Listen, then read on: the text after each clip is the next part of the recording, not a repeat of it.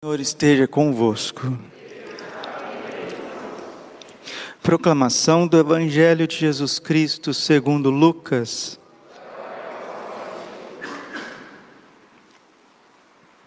Naquele tempo, disse Jesus aos fariseus: Havia um homem rico que se vestia com roupas finas e elegantes e fazia festas esplêndidas todos os dias. Um pobre chamado Lázaro, cheio de feridas, estava no chão à porta do rico. Ele queria matar a fome com as sobras que caíam da mesa do rico. E além disso, vinham os cachorros lamber suas feridas. Quando o pobre morreu, os anjos levaram-no para junto de Abraão. Morreu também o rico e foi enterrado. Na região dos mortos, no meio dos tormentos, o rico levantou os olhos e viu de longe a Abraão com Lázaro ao seu lado. Então gritou: Pai Abraão, tem piedade de mim? Manda Lázaro molhar a ponta do dedo para me refrescar a língua, porque sofro muito nessas chamas. Mas Abraão respondeu: Filho, lembra-te que tu recebeste teus bens durante a vida e Lázaro, por sua vez, os males. Agora, porém, ele encontra aqui consolo e tu és atormentado. E além disso, há um grande abismo entre nós. Por mais que alguém desejasse, não poderia passar daqui para junto de vós, e nem os daí poderiam atravessar até nós. O rico insistiu: Pai, eu te suplico, manda Lázaro à casa do meu pai porque eu tenho cinco irmãos. Manda preveni-los, para que não venham também eles para este lugar de tormento. Mas Abraão respondeu: Eles têm Moisés e os profetas que o escutem. O rico insistiu: Não, pai Abraão, mas se um dos mortos for até eles, certamente vão se converter. Mas Abraão lhe disse: Se não escutam a Moisés nem os profetas, eles não acreditarão, mesmo que alguém ressuscite dos mortos. Palavra da salvação. Ave Maria, cheia de graça, o Senhor é convosco. Bendito sois vós entre as mulheres, bendito fruto do vosso ventre, Jesus.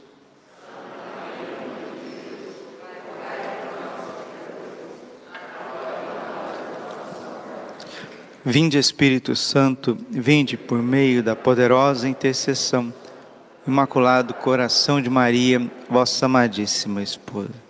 Podemos sentar por aqui. Jesus manso, humilde de coração. O Evangelho de hoje, Lucas 16, de 19 a 31, nos mostra o grande engodo do demônio que é a reencarnação.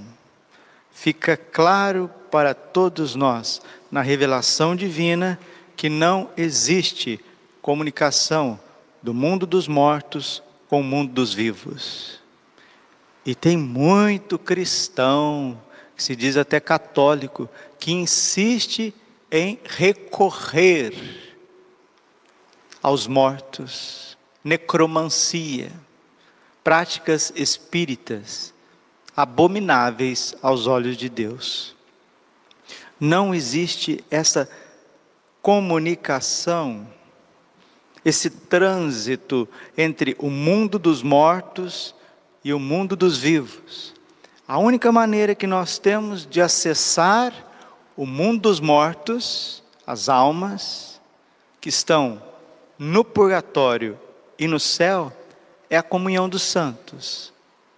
É por nosso Senhor Jesus Cristo. Ele é um mediador entre Deus e os homens. 1 Timóteo capítulo 2, versículo 5. Só em Cristo Jesus.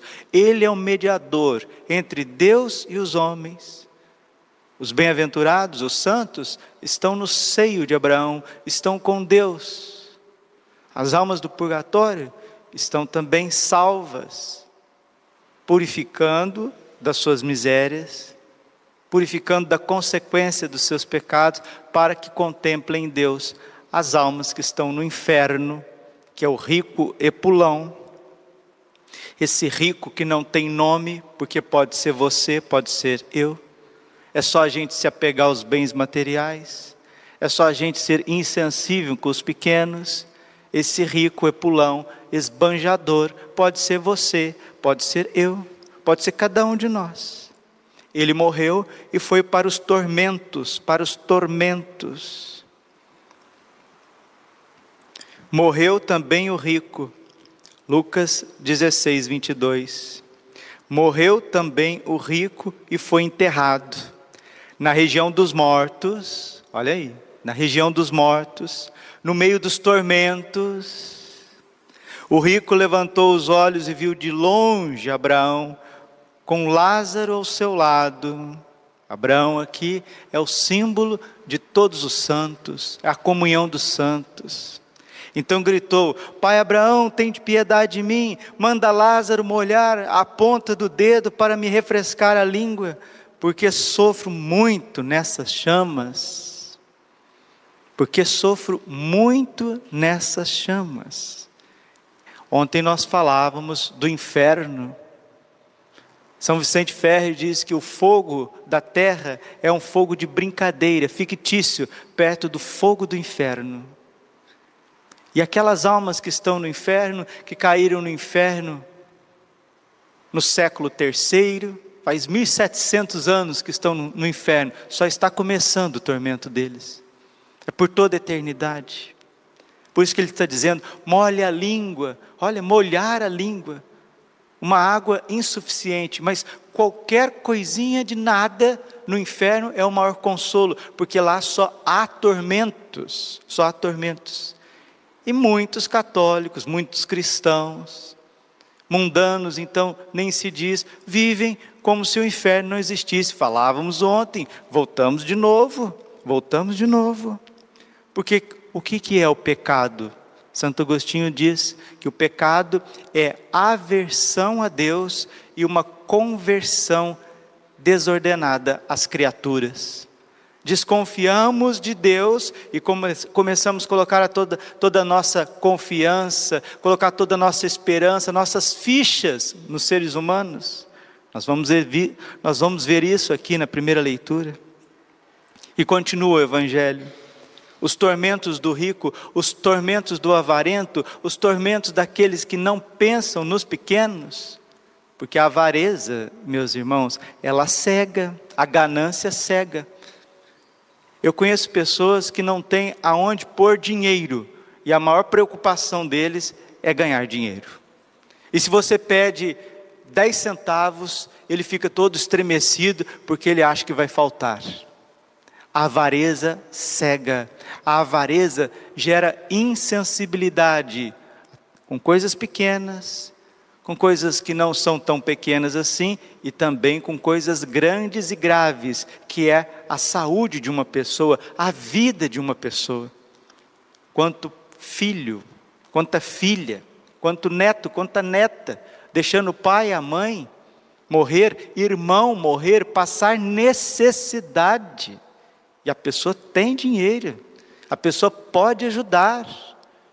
Aqui nós não estamos dizendo que a gente tem que ser financiador da desordem dos outros, não é isso. Mas a sensibilidade no momento de dificuldade, quando você fecha as portas para aquele que precisa, para aquele que está doente, para aquele que está com fome, para aquele que está caído, você está fechando as portas para o próprio Cristo. Tive fome e não me deste de comer.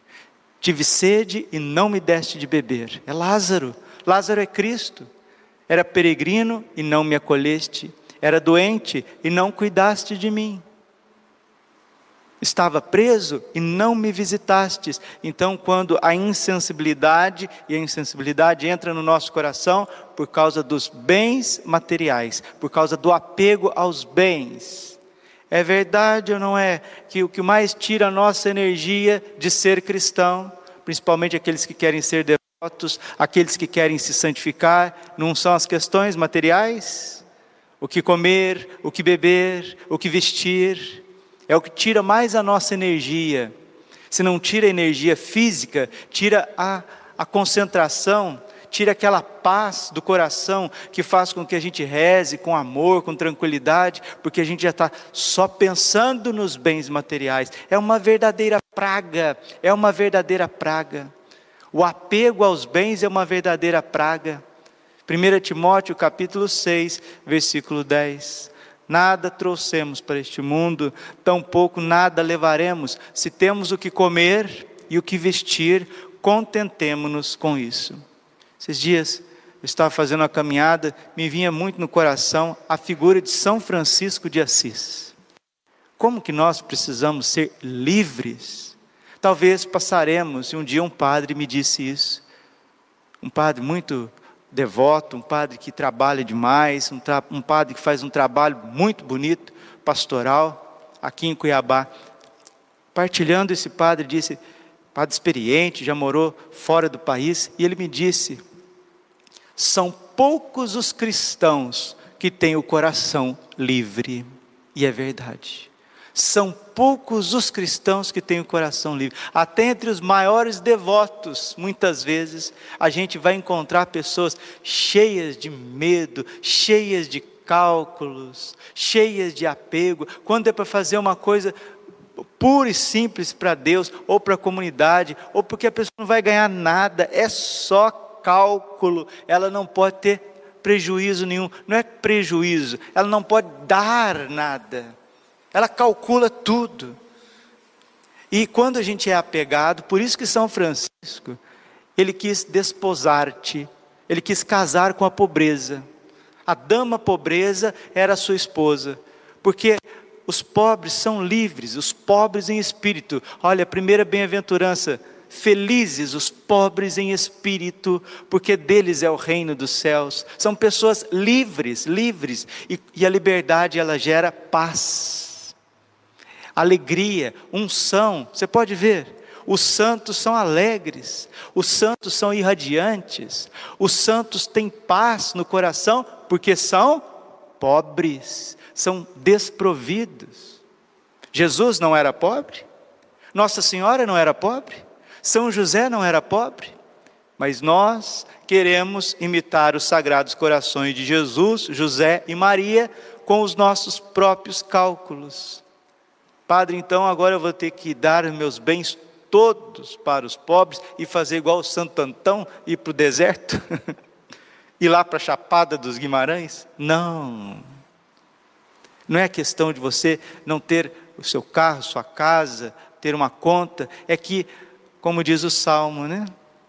Quando crescer a vossa riqueza, que a ela não se prendais o vosso coração.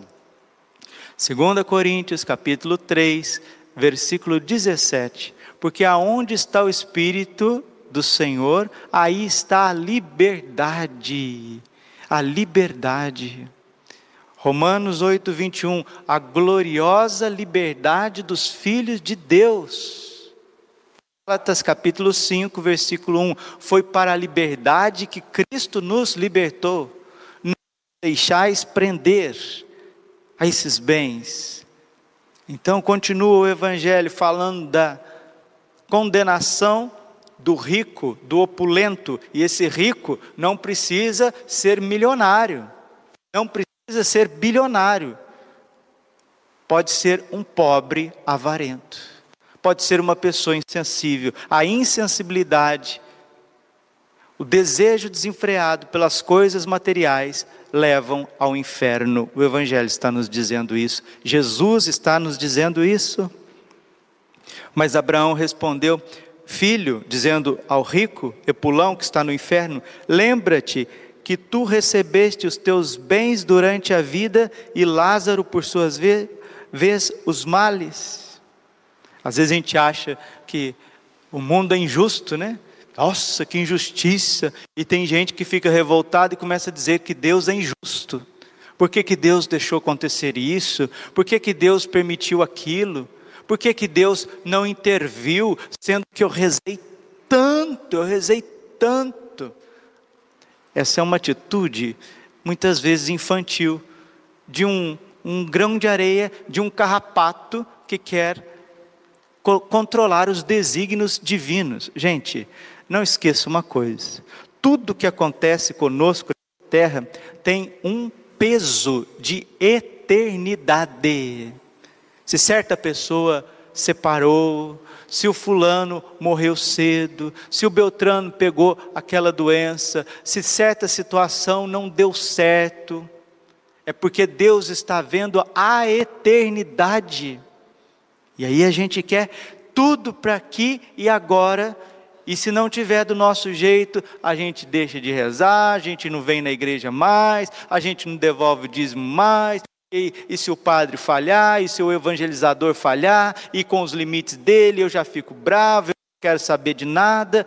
Meu Pai eterno, quanta infantilidade, quanta falta de fé, quanta maquiagem de religião.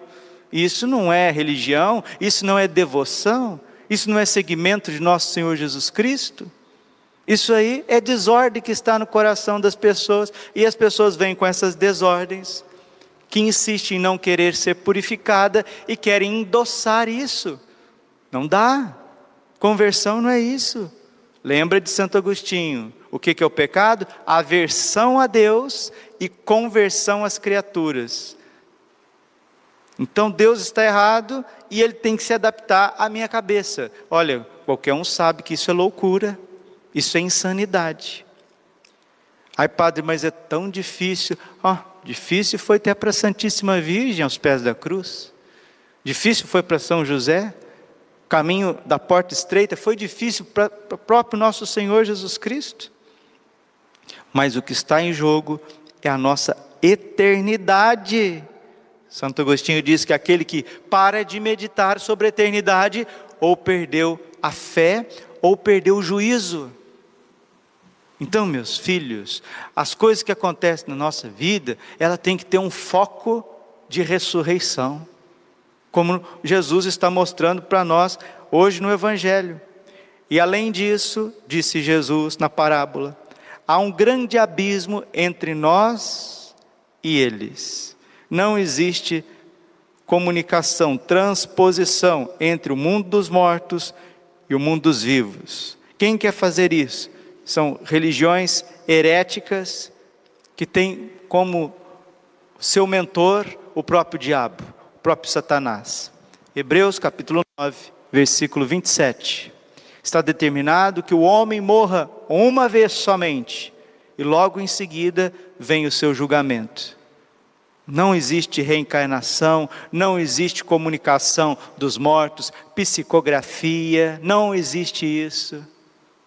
Não existe mensagem do além. Essas coisas são manobras diabólicas para enganar cristãos que não têm fé, que não têm doutrina, que não conhecem a Bíblia, que não querem se converter. E além disso, há um grande abismo entre nós. Por mais que alguém desejasse, não poderia passar daqui para junto de vós, nem os daí poderiam atravessar até nós. No Brasil, de norte a sul, reina o Espiritismo e a doutrina da reencarnação. Lucas 16, 26 está dizendo que isso não existe.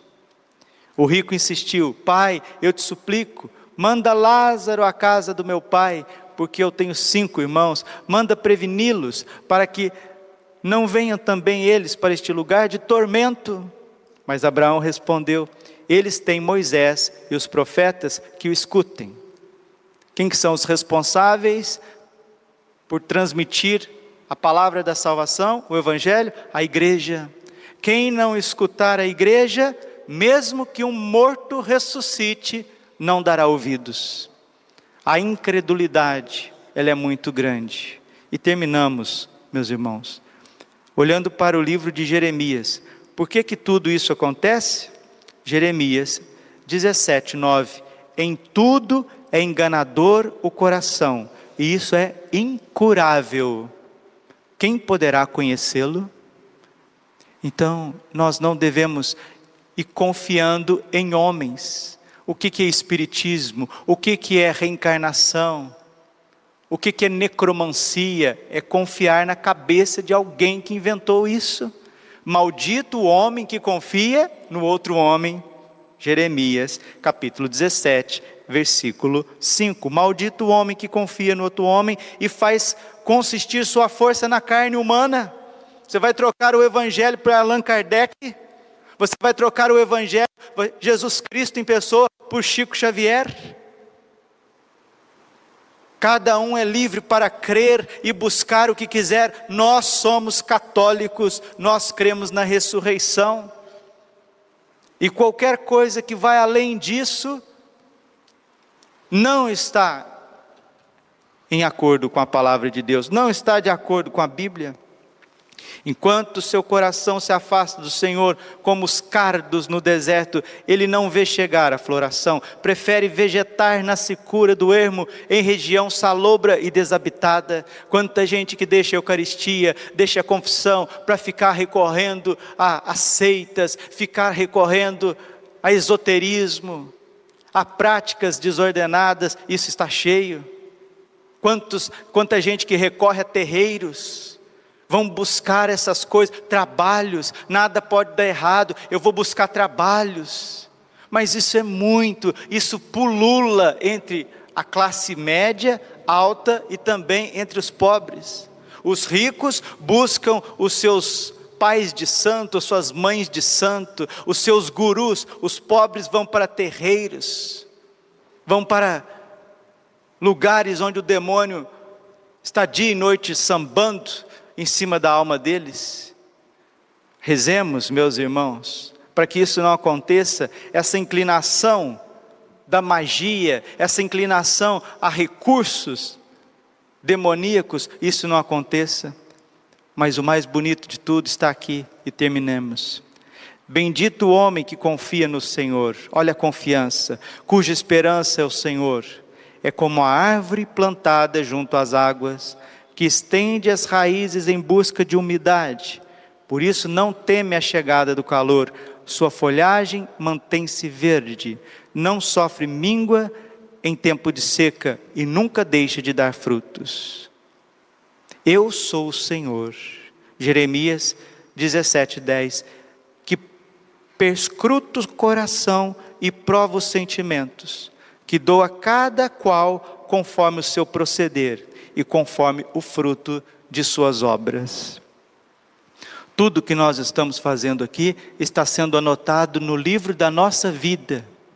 E se nós tivermos confiança, nós vamos crescer, florescer, dar frutos, mesmo em tempo de míngua, mesmo em tempo de pandemia, mesmo em tempo de lockdown, mesmo em tempo de crise econômica, porque a sua fé, as suas raízes, elas não estão nesse, nesse mundo, ela está em Deus, ela está no coração de Jesus, no imaculado coração de Maria. Agora, se isso não te sacia, se isso não te traz uma boa notícia, desculpe, meu irmão, minha irmã, você está fadado a, a recorrer a sempre a recursos humanos, a enganos humanos. Maldito o homem que confia no outro homem e faz da carne humana a sua esperança. Vou fazer tal contrato, vou recorrer a tal empresa, vou estudar em tal lugar, tal namorado vai ser minha salvação, tal menina, esposa vai ser minha salvação, noiva, o casamento vai ser minha salvação, tal lugar vai ser minha salvação. Maldito o homem que confia no outro homem que despreza Deus, que desconfia de Deus, que se converte às criaturas, por mais bonitinhas, suaves que elas sejam, e despreza o Senhor, despreza a palavra de Deus, despreza a doutrina, a sã doutrina da salvação. Isso acontece demais, acontece demais entre católicos de final de semana, aqueles que estão distantes e até devotos, até aqueles que estão na igreja todos os dias. Confia no Senhor, Israel, agora e para sempre. Glória ao Pai, ao Filho e ao Espírito Santo, como era no princípio, agora e sempre. Coração imaculado de Maria